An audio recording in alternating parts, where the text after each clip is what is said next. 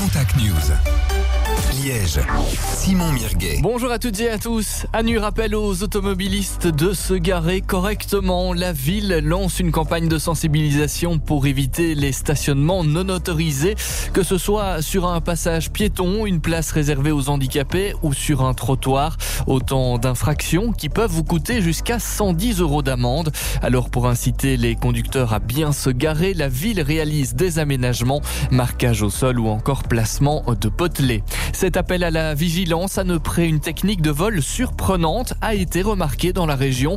Gaufres ou encore poireaux, certains aliments sont déposés devant des habitations et en fonction de ce qu'on en fait, Florent Vandenberg, qu'on les déplace ou pas, les cambrioleurs peuvent en profiter. Oui, c'est en fait une toute nouvelle technique de vol. Si vous remarquez la présence d'objets, d'aliments sur le pas de votre porte, mieux vaut être prudent.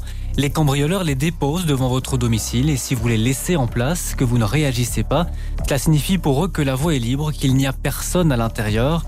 La maison peut ensuite être visitée sans crainte. C'est la police locale de Serein-Neupré qui met les habitants en garde sur son compte Facebook.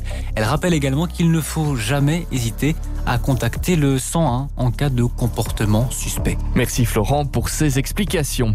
À Warem, les migrants présents dans le bois de la Haute-Ouège vont devoir s'en aller aujourd'hui. L'objectif est de les accueillir à l'auberge de Jacques. C'est en fait une ancienne buvette de foot qui se transforme en abri de nuit dès ce soir. 25 lits seront installés pour assurer leur accueil. Les migrants sont priés de quitter les lieux, le bois, car des arbres menacent de s'effondrer.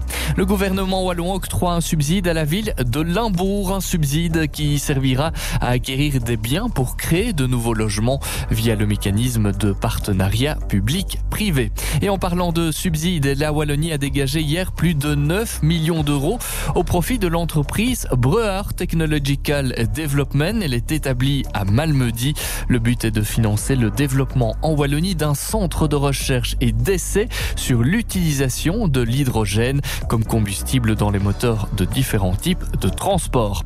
Il sera possible de suivre les Diables Rouges à l'Euro à Bâtisse. Et oui, l'organisation privée des cafés du plateau de Herve retransmettra les rencontres des Belges sur écran géant au hall des Criés. Trois matchs assurés le 17 juin contre la Slovaquie, le 22 contre la Roumanie et le 20 contre un barragiste. Avis donc aux supporters qui ne seront pas en Allemagne. Enfin, la météo, encore quelques pluies possibles ce matin dans les régions de l'Est. Un temps plus sec l'après-midi avec des maxima qui atteindront les 6 degrés à Ferrières et Malmedy et les 8 degrés à Liège. Voilà, c'est la fin de ce Contact News. Belle journée à tous et à tout à l'heure, 13h.